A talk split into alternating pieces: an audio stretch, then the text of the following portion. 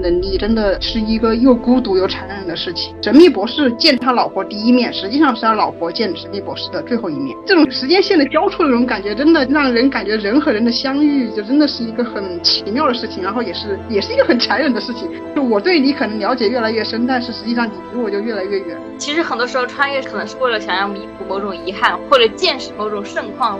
我能做什么呢？我也不能做什么。我是绝对不会穿越到五代十国。如果我穿越到五代十国，我马上就要自杀。我其实很想穿越到未来。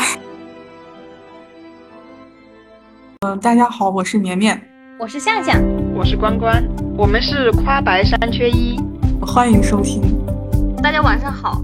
穿越是一个经久不衰的话题，我们从小就看过很多穿越的影视剧或者小说之类的。那么，假如你有机会穿越的话，你想穿越到什么时候、什么地方？穿越之后又想做些什么呢？为什么要做这些事呢？为什么想穿越到这个地方呢？如果说真的想穿越的话，我现在啊，就是最想穿越的，可能就真的是穿越回二零一九年，主要也就是想。重新过一过就是没有新冠疫情的生活吧。这三年的疫情真的就感觉改变了我们生活很多，就每次出去啊或者怎么样，就会感觉特别受到限制嘛，就会害怕说去到哪个地方可能回不回不来了呀，或者说去到一个地方就被封了呀什么样的，就每次每时每刻都有这种的担心。然后所以我就想，如果我能穿越的话，就回到二零一九年随便哪一天吧，至少就能够让我就是重新体会到就是。正常生活是什么样子？然后我能够开心的出去吃吃喝喝，然后 去旅游就出去旅游，就就重新享受一一把正常的日子。这也是我其实就是 最朴素的愿望。其实很多时候穿越是可能是为了想要弥补某种遗憾，或者见识某种盛况。虽然说我们是觉得不可能改变历史，但是我们现在不是在假设嘛？嗯，那如果是非现实向的话，我就可能会比较想穿越回。宋朝吧，宋徽宗时期有这个念头，也是因为很早之前吧，就在微博上关注了一个我比较喜欢的作者，然后他在微博上发了一篇同人文的开头，讲的就是宋徽宗和王希孟的故事，就《千里江山图》的那个制作过程嘛，就是讲《千里江山图》的。但是发了一篇之后，他就只发了开头，后面就没有再写下去了，就是一个坑，然后这个坑就坑了，一直到坑到现在，我就当时就。呃，以前是不知道《千里江山图》是王希孟画的嘛，然后后来就看了那篇开头之后就知道了，然后就去了解了一下，就《千里江山图》后面的故事嘛，就是史实。后就发现王希孟这个人的话，就是他的他在历史上面就除了留留存《千里江山图》这么一幅画以外。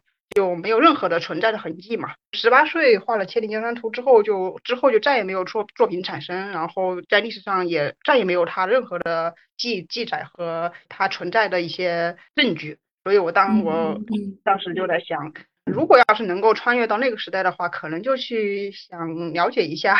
就王熙梦这个人到底是个什么样的人？然后他的结局到底是什么？穿越回去之后知道这个结局之后，我要回来，然后我要去他的去我那个作者的微博上面跟他剧透，他为什么就呃没有没有任何的踪迹了？可能真的就是因为英年早逝了呢？可能历史的谜团里面就是有很多东西确实很让人想象，但是没有结局的话，就会感觉还是想回去 探探寻一下真相比较好，就这种感觉。我有更想要知道的东西，因为王希梦他《红楼梦》对，就是你说的《红楼梦》，一定要知道它后面的那些回合到底写的啥。呃，我听过的就是有一些专家说，后面应该是它总共应该是有一百零八回，后面应该有二十八回，然后不见了啊，被别人遗失了。真的很想把那个在那个仪式之前，把他的原稿拿下来抄一遍，然后回来卖钱。绝对是的，我是想代购钱，你把钱给曹雪芹，说你不要这么这么惨了，你过得太惨了，是，说不定他就能流传下来。一千年后还会有人像我们这样，很遗憾看不到他的后二十八回。还有就是他不是说十年删改了吗？就是很早就写完了，一直在删删改改的。其实我还蛮想知道他没删改之前的那些东西。可能其实现在很多也也有人说，就是《红楼梦》主要是可能一开始有一本书。就是原型，就是原书，然后红，然后曹雪芹可能只是在它基础上删改了或做了一些改动而已，可能原作者也不一定是真的是他。还有一个千古遗恨，敦煌，不要让王道士打开那扇门。等到我们二十一世纪了，或者二十世纪末了，再去打开这扇门，可能会好一点。我觉得，当然那个时候的事情也不能完全怪王道士。那那个时候他其实也是凭自己的一个虔诚的信仰在那里干活嘛，在那打扫一些、打扫给那个佛像打扫卫生啊什么的。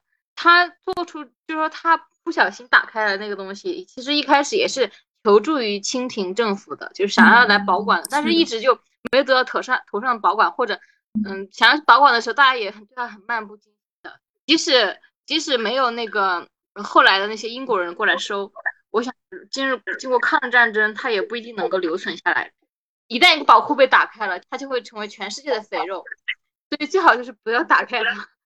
在那个在你的国家你没办法识别到它的重要性的时候，或者你没有能力去保护它的时候，你最好就是让它一直在埋在一个黄土堆里面，这样等到我们国富民强的时候再去打开它，或许好一点。所以如果能够穿越到二十世纪。的敦煌，我也拿着王道士，让他不要打开那扇门。怎么说呢？那个时候敦煌本来就是存在的，他只是打开了那个长津洞的门而已。但是整个敦煌的那个石窟什么的，其实都是存在的。呃，而且敦煌本来就一直就是被日本啊、德国那些那些文物贩子就觊觎着嘛。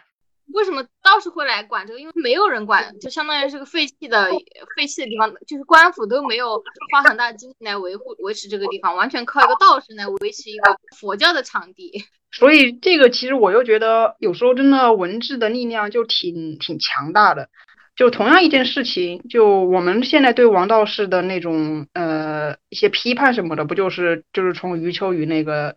那个道士塔里面，当然，其实我倒不是批判他，因为他他本来也是一个很穷穷苦的一个就是道士，而且他平时其实也在做着对莫高窟有利的事情，而且他也不可能凭一己之力能够守护住敦煌这么大一个洞窟，肯定需要很多的人力财力去维护，连清政府都不管了，也不能把一个文化的损失去责怪一个穷道士，是吧？我觉得最好还是留到八十年代以后去重新开发这个地方，重新探索这个地方会更好。蛮多人守护敦煌的嘛，就是说蛮多文物专家什么的。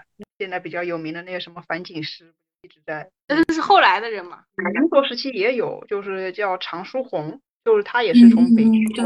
余秋雨他作为一个呃文学或者散文家，他就写这篇文章就太带有个人的好恶，就是他会。我们小时候读这篇文章的时候，那肯定第一恨的肯定就是王道士，就觉得他怎么能这样，他怎么能够把东西就。就我最恨的倒不是王道士，我最恨的是清政府，你知道吗？明明都告诉你了，你都不管。但是他并没有，他在这边这篇散文里面，就是呃，并没有，他其实主要刻画了是把那个那个那个那个那个那个是那个德国人嘛？就刻画的比较阴险狡诈那种。就就我就觉得这种其实就是带节奏了。就就感觉他要把他就是想把王道士作为一个负面的典型，然后就是卖国贼，然后卖给了一个外国的掠夺者嘛。对呀，但是然后我们小时候读这篇文章又没有其他的那种知识支撑的时候，就很很容易就会对王道士就一面倒嘛，就会认为他就是一个卖卖卖文化卖呃就是出卖我们中国文化的一个。然后现在主要是因为我们长大了，知道了很多知识之后，才会发现哦，王道士其实他其实也是一个时代的悲剧嘛。但是余秋雨他写这篇文章，他肯定是知道很很多事情的呀。他为什么就能带这个节奏，就是说在在这个文化里面，就非要把这个事情就归归咎于王道士，或者说就归咎于那个，就所以说文字还是有力量的嘛。就就像就像那个。史书里面之前也是说，就是那个上官婉儿就一直都是比较淫乱的形象，然后最后呃还是出土了那些墓志铭之后才会发现，嗯，原来上官婉儿是，对吧？就我就觉得上官婉上官婉儿，对啊，就就就是感觉嗯人家史史呃就是做史的人肯定都是有立场的嘛，但是你作为一个文化传播学者的话，就写的东西不能瞎写。但不是，但是我觉得也有也有这么多捧他的人也是有问题。他的诗倒还好，我看主要就是他确实写的文笔很好，《文化苦旅》啊，《千年一叹》啊，什么《行者无疆》那些东西，确实就是文笔挺好的。然后他确实文字文字也挺也挺就是能有感染力的。但是确实你长大慢慢长大之后，你就会看出来他的袖口呃袖口一吐就是半个盛唐诗写的。那个是余光中，你你可能把他给搞混了。啊啊，搞混了，搞混了。他原来是那个上海戏剧学院的院长。啊，是吗？我是感觉我们那一代，就从那从从什么乡土文学开始那一代，我觉得都有问题。反正我很讨厌看那时候的各种小说，就那什么路遥啊，什么苏童啊，就那一系列的，我都挺讨厌看的。好吧，路遥还好吧？我啊，路遥，我天啊，路遥那什么那叫什么平凡平凡世界，平凡世界，我真的看不下去。看不下去倒是有可能，但是我觉得路遥他他倒没有什么夹带私货的地方。哦，对他，但是我是说，啊，对，就是他，我是说他不是说他夹带私货，我说他这个文，就是说他们就跟贾平凹这些一样，我觉得他们写的东西都很，反正不符合我们的口味就是了。不是不符合，我觉得就是很很有问题，就是他怎么说也是算是一种杰克苏小说，我感觉。我小时候我看的时候就就很很不想看，就是就是有点，首先他乡土文学里面当然就是歧视女性这点我就先不说了，就是他整个整个过程。全都是，其实就有一种怎么说仇富的心态在里面，就非常明显。我感觉，虽然虽然他们那个时候很多是那样，很多很多很多乡土的，确实是是很很艰苦，然后很怎么样，但是你明显感觉到他们那一些人写的整个调子都是一样的，就是套路都是一样的。这个这个可以以后再讲。嗯，反正反正我很不喜欢就是那一代乡土的那些作者。那关关，你还想穿越到哪里呢？其实也是看书的时候想穿越的。这个就是主要也是就是大学的时候看那个日本的小说德川家康嘛，然后就特别喜欢织田信长这个人物。他的结局就是本能是之变嘛，就是就是被呃明智光秀呃那个反叛，然后呃烧死在了那个本能寺，然后但是也没有找到尸体嘛。其实就跟我们那个呃国内那个朱允文一样，就是 是反正。就是从此销声匿迹，但是他到底死没死，其实是一个谜团。但他的死，就是他他的消失呢，就确实就改变了日本战国的历史嘛。然后在那个那个小说里面，好像是说他没死，然后就让他化名成什么什么样，然后又辅佐德川家康成为了那个日本幕府的将军嘛。反正小说是这么写的，然后现实生活中就是也有很多历史学家，然后也有很多小说，就是也是呃讲。讲这个故事嘛，所以我当时就在想，如果要是能够穿越的话，也可以去日本看一看，就是在那个在那个时间节点，然后看一看他们的结局到底是什么样。其实就感觉想穿越回去，都是因为就是你就想知道真相是什么，所以就想穿越回去看看。但是反正我觉得我作为穿越者的话，我可能就只是一个观察者，我只是想，我只是我是局外人，我不会想参与到历史进程当中。去做些什么事情，我就只是想观察一下，呃，我感兴趣的人他们的结局到底是什么样，就这么一个想法。然后绵绵呢？你呢？你想穿越到哪里？我其实很想穿越到未来，我就想穿越到未来看一看到时候科技能发展到什么样子。给自己设一个时间限定呢？比如说五十年之后、一百年之后还是什么样？一百年吧。哎，我觉得可能只对穿越到未来比较感兴趣，但是我可能现在一定要穿越到过去的话。就数学史上不有一个人叫加罗华吗？法国的一个数学家，他很他很年轻，二十一岁就死了。他发明的那个群论嘛，我觉得他完全就是个天才。是，他参加那个法国七月革命嘛，所以他很早就死。他在狱中就是就是就他就被抓进去了嘛，政治原因下狱了嘛。但是他在监狱里面仍然进行他的这个数学研究。然后就是他在他死的前天晚上，他把他各种东西都整理下来，然后托给他朋友。但是他朋友当时呢，就我当时是想觉得说，我能 看能不能想办法救一下他。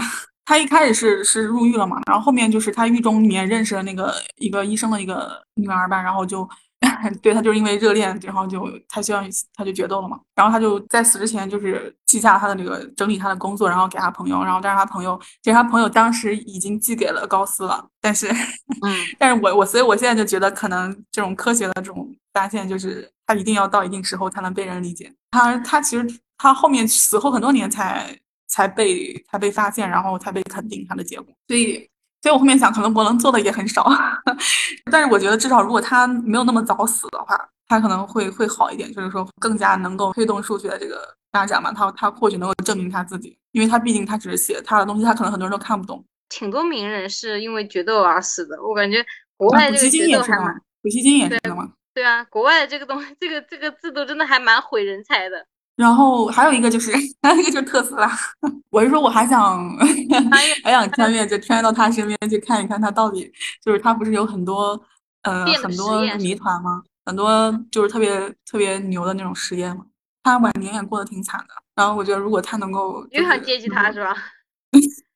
那我能做什么呢？我也不能做什么，我当他的助手呗，看能不能够格当他的助手。你得先成为一个富豪，再去接济这，再去接济那。对，就是就是很想知道他他的那些发明，比方说他之前不是那个球状闪电嘛，然后还有那个他之前不是想让全球那个无线电那个共享嘛，就是相当于我们基本上话费都都不用交了嘛。他是想用，他应该是想想让这个整个地球相当于建一个公共的那种，就是无线电的那种信号，然后让大家全球都能。共享这种技术，然后但是呢，当时应该是不是几个大的这种商人就就不让他搞这种事情。但是我但是确实这是个谜团啊，就是不好说，所以我想知道到底是怎么样的。他有很多设想嘛，我觉得我还挺想搞清楚他到底是个什么样的人的，然后很想搞清楚他到底他的那些呃想法，他到底能不能给他 实现？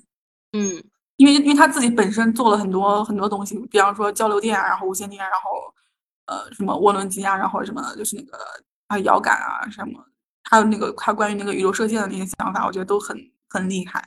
我觉得他如果能够真的就是能够真的按照他的这个想法的话，我觉得可能我们的世界会变得更加美好一点。那你还想穿越哪些地方呢？我其实就想还想过，就是那个清朝或者明朝末期啊，就是不是后面清朝闭关锁国吗？我觉得可能要去跟康熙好好唠一唠，就是 告诉他。赶紧醒醒吧，发展一下你的武器吧，把你自己学的数学知识、科学知识应用到应用到民众当中去吧。对他，他没有给全民开支，没有给民众开支，没有去做这个原因，就是因为他不一定利于他自己的统治。到乾隆那个时候，其实他虽然很富，但是其实我感觉那个时候我我好像已经死了。康熙那个时候发展还是来得及，但是他如果他一把他把这个事情给闷下来了，民众不知道，然后他们知道。全世界最先进的科技都是传教士给他带的。他知道的，对，他知道，他就是不干。当时传教士什么的，都都都有跟他讲的，都都跟他上课的。他没有把它当成生产力。我觉得他们整个到清朝后期都已经很可能整个政治上就已经很软弱了。我是觉得可能还是军事力量还是很很重要的。他们终究是觉得。维护自己的统治最重要嘛？对，当时还是那个特特别是清后期八国联军入侵之后，他们也是想扶持清政府来带他们管理中国嘛。那这样子来说的话，其实清政府他们还是很稳的，他们又何必要发展那些或者抵御抵御那些外族入侵者？就是还是要有危机感嘛。我也想过穿越明朝末期，但是后面明朝末期实在是太乱了，就实在是一锅粥。对，所以真的就算你你知道一切也没有办法。所以我后面我就想算了算了，我还是 想一想有有点意义的，这就是有实能真的能够起到实际意义的东西。我就想后面我，因为我小时候有一个有一个教我画画的老师，他当时是是得了那个，他当时其实是艾滋病。就像小学的时候，其实艾滋病那个时候还是很就名声很不好听嘛，而且艾滋病那个时候几乎是绝症嘛。他后面是教我没多久，就后面他就没教我了，因为他可能自己身体也不好，然后就是特别遗憾的就是他后面就就就自杀了。就是因为他这个病，他也不想拖累他家人。而且他他这个病是怎么得的呢？是因为他是因为他他当时当时就是大学的时候去见义勇为的时候输血的时候感染上的艾滋病。他可能就是他可能当时自杀，可能就也是不想拖累家人嘛。然后因为确实也没有一个特效药可以去治他。但是就是就特别遗憾，就是他后面就是他后几年，他大概自杀之后一两年的时间，好像国家就已经对艾滋病的这种药物就全体就是全员免费了，就是给你免费治。所以我觉得，如果我可以穿越过去的话，可以就告诉他再等一等，他可能就会生命不会结束这么早了啊。之前有一个，嗯，新冠的时候，武汉不是有一个孕妇吗？没钱要治，结果第二天就免费了嘛，就是第二天就纳入医保了吧？啊，还蛮惨的。我觉得如果穿越回去的话，也应该告诉他再忍忍，明天就好了。哎，如果能穿越，真的好，可以治治愈好多人间悲剧啊。对。就是说，可能个人的力量可能阻止不了这种不逆势的舆论，但是你还是可以改变一下身边的人，或者改变一下自己的。我还蛮想穿越唐玄宗时期，我会说啊，你把那个 安禄山给杀了，把他杀了，然后你重新把你那个节度使制度改一改，要不然你没多久，你你这个节节节度使制度会让你这个唐朝遭遭遇灭顶之灾。唐玄宗之后，整个唐朝就开始慢慢走向衰落了嘛。唐朝结束之后，又是中国历史上最黑暗的五代十国时期，也是将近一百年历史，就几十年历史。最后才这个由这个宋朝把它给稳定下来了。因为五代十国，它是一个黑暗到人吃人、人杀人那种，也就真的是像那种呃吃别人的心肝啊那种肝脏那种程度，就是一个就是所有的道德完全被抛弃的时代，完全就是靠动物般的丛林世界统治时代，没有任何礼义廉耻、温良恭俭让可言的时代。所有的王朝从盛到衰的那种时期，人民总是最苦的嘛。那之前元曲宋词里面也都说了嘛，我们就应该还是感谢，就是现在我们我们还生活的比较比较和平。对，要是我们生活，我完全不想穿越到过去，真的过去太惨了。呃，肯定不会，我我是绝对不会穿越到五代十国。如果我穿越到五代十国，我马上就要自杀，太惨了，这这这没好日子过。但是穿越到唐玄宗还可以苟几年。苟且几年是吧？最好是穿越到唐玄宗早年。其实唐玄宗早年的时候还是很励精图治的。他是到晚年以后，就是什么，嗯，天宝年间的时候吧，应该是叫天宝吧。你得托生到一个好人家的家里。对，我我会读着告诉他，底层的民众不管怎么样都是很苦。为什么感觉我们每次认为自己穿越过去，就一定是穿越成那些公主小姐那个阶层呢？因为因为如果你穿越成底层，你直接可以死了。对，我如果穿底层，我放弃治疗。其实就对比一下我们现在的阶层，然后我们怎么可能穿越成回去之后反而还穿越着比我们现在阶层更好呢？我们不也就是个底层吗？穿越嘛，不要想那么多。我觉得像像那个什么徐霞客就挺爽的呀，虽然他也很很艰苦，但是我觉得，我觉得他这个人挺有意思的。就是他们家虽然是吃香树吃香树家，然后他们吃香食家，他们祖上还是还是也是做官的，但是他这一代，我觉得他没有选择去做官，就是他父母也挺开明，让他从小就是他从小就没有想要去去学八股文啊这些，他就是跟他妈说他好像要要做官什么的，哦不是要要去游历天下，好像不想做官这些这些事情。我觉得他妈也挺开明的，就是说，那你想去你就去吧。他就很年轻的时候，他就开始去游历各种山名山大川，然后到处跑，而且他还挺长寿的，六七十岁才死了。对他这个人真的很很难得，我觉得他他家庭也很难得，他自己也很难得。中国那个时候就是不是信奉父母在不远游吗？你看那个时候也不是像现在这样这么旅游旅游旅游的地区开发这么好，他整个基本上去的地方肯定都是要么就是杳无人迹，要么就是。很多盗贼啊、强那个强盗啊，在盘踞的地方，我觉得他还是真的，就是你你要去旅游，还是要有不仅要有钱，还要有他们那个年代旅行应该比我们现在难很多很多。对，交通工具非常的有限，不能像我们现在坐高铁、飞机之类的，要穿越这么多中国这么大的地方，还是还是挺了不起的。对对，就是他不像我们传统中中国人说要呃修要传统的儒生什么修身齐家治国平天下这样，他们他脱离的那那套体系。然后去做了一个呃，看起来在那个时候好像毫无用处的事情，是吧？就是去旅行。那当时现在现在你要去旅行，可以开一个什么直播，然后给大家呃。但是他当时好像已经写了，好像已经有卖书赚钱了。他他卖书赚钱是吧？但是他很多都是失散了，就是他只留下来了很很少的一部分。哎，那还蛮可惜的。就是哎，中国历史上流传掉的一些东西太多了，很多东西都没留下。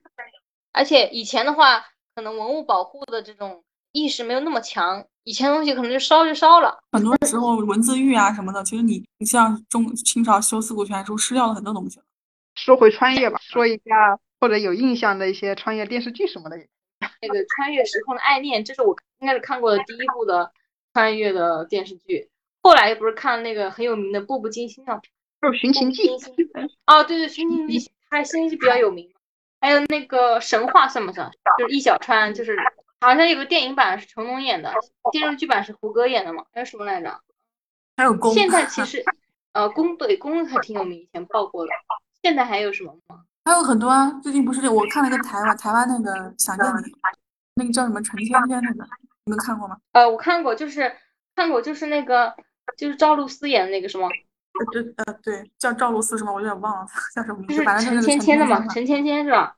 就是现在的话，可能名气没那么大，有很多网剧都穿越，还挺多的。哦，传说传闻中的陈芊芊，那最有名的不是那个吗？太子妃升职记。我其实是想说，我我我为什么说陈芊芊这部剧，是因为还有那个想见你，因为我觉得我这两部剧，我还是觉得就开头挺有意思。但是我发现特别失望的就是，就是所有的穿越剧最后都还是要谈恋爱，让我真的很烦。就是我想说，本来我觉得这个设定什么的都还蛮有意思的，结果结果我感觉你穿越回去就是为了谈个恋爱，我真的，我是觉得他他他有很多可有意思的东西可以写，干嘛天天就是穿回去就是谈就为了谈恋爱？很有名的那个就是《知否》，应该就是小说，它也是一个穿越的。是那个小女孩，就是可能几岁的时候就已经拥有了一个二十几岁的一个成年人的灵魂，就是因为她是写的女主角在现代穿越回一个小古代的小女孩的身体。电视剧改了，当时就是前几年应该都不让穿越了，好像最近又放开了，又又可以穿越了。就是在邓伦没出事之前，我还就是蛮期待他和和倪妮拍的那个夜啊，对对对，我也是夜女人是吗？挺好看的，那那个小说我觉得还挺好看的，而且很有家国情怀。他他讲的那种呃，在一个房间里面，然后能够在晚上的时候去民国，然后白天的时候在现代，就这种时空交错感，就感觉就嗯，我觉得说还是蛮有新意的。哎，那那照这么说，好像佟丽娅有一个双时空同居，但是夜旅人如果要是真正的按照原著来拍的话，我就觉得他就是对民国时期的那种。当时也是日本淞沪淞沪战争嘛，就是那个时期，就是一个对工部局的一个，就是男主是工部局的人，就相当于是上海租界的一个官官员，然后他想拯救就租界的一些人的时候，就是那种无力感，就是那种时代的无力感，我觉得写的还蛮好的。呃，但是那个片子预告我觉得拍的还可以吧，那种那种时空的那种交错感。对对对，我看那个，我觉得还真的还蛮期待的。你们之前推荐的都是国内的那些谈情说爱的剧吗？你出这个议题的时候，我不就是说你这个议题就很像那个英剧那个《神秘博士》嘛，讲时间时间穿越的嘛。就《神秘博士》这个这个这部剧的话，就是它又是就是这个博士他是一个外星人，他有一个那个时间穿越的机器，这个机器就可以呃在地球可以就是从古至今都可以，然后未来也可以。这里面就有一集就是讲讲时间穿越的，我就觉得讲的就特别。感动我吧，就是有一集就是他，嗯，因为他神秘博士他那个机器是可以随时随地就是来回穿的嘛，然后他们就有一次就穿到了那个法国那个路易路易十四时期吧，好像是，然后就是穿到了一个小女孩的家，然后，嗯，然后就就那个小女孩就相当于是对这个神秘博士这个大哥哥就非常感兴趣嘛，而且他就是刚好又是去救了那个小女孩。然后，但是后来就是没过一会儿，他那个时间机器就修好了之后，然后就他们就飞走了嘛。然后后来就第二次穿越的时候，到了那个小女孩长大，长大到十几岁吧。然后也是就是就相当于来回穿，就相当于是穿越。对于神秘博士来说，可能就是时间的一瞬间，就是呃，我一个小时我可能就穿了十五次。但他穿回去的时候，就是都是回到了那个小女孩不同的人生阶段，嗯嗯，就相当于是我穿越回，我可能就只只是几次，但是对于那个小女孩来说，就是她一生的等待。就那那一集，我有感觉穿越其实也是一个很残忍的事情。我想起这个《星际穿越》里面，就是那个安妮海瑟薇和一个男伴 去一个星球里面，然后他们只去了几分钟，回来他们那个同伴过了二十年吧。对。就真的就是那那那那一集，就让我就感觉到，就是你拥有这个时间穿越的能力，真的是一个又孤独又残忍的事情。然后还有一个就是这个里面还有一个讲的特别有意思的一条时间线，就是神秘博士和他的那个老婆的那个时间线，也是特别感特别有意思的。就是呃，神秘博士他自己的人生是有一条时间线的嘛，就他的人生是一条向前走的时间线，但他的老婆呢，就是跟神秘博士的时间线来说，就是一个逆向的。就相当于是神秘博士见他老婆第一面，实际上是他老婆见神秘博士的最后一面。这种时间的这种时间线的交错的这种感觉，真的就是让人感觉人和人的相遇，就真的是一个很奇妙的事情，然后也是也是一个很残忍的事情。就 就是就是相当于是我对你可能了解越来越深，但是实际上你离我就越来越远，就那种感觉。唉，反正我就觉得这个这个这个英剧里面，嗯，如果要是。嗯，讲时间穿越的话，我觉得还是一个蛮不错的一个故事。就是它它的角度可能就会和我们的就是国内的那种我穿我穿越过去就只是为了谈情说爱不一样。哦，我觉得有一个电影还是蛮好看，就是那个谁演的，郭亚蕾演的那个叫《重返二十岁》吧，是不是？哦哦，看过，嗯，对吧？我觉得那个还蛮感人的，说说实话，因为是翻拍的韩国的。那个其实我觉得跟《你好，李焕英》这种也是一样的。表达的重点都是一样的，就是我回去我是想让你过得更好。今天关于穿越的话题就到这儿了，感谢收听，下期再见。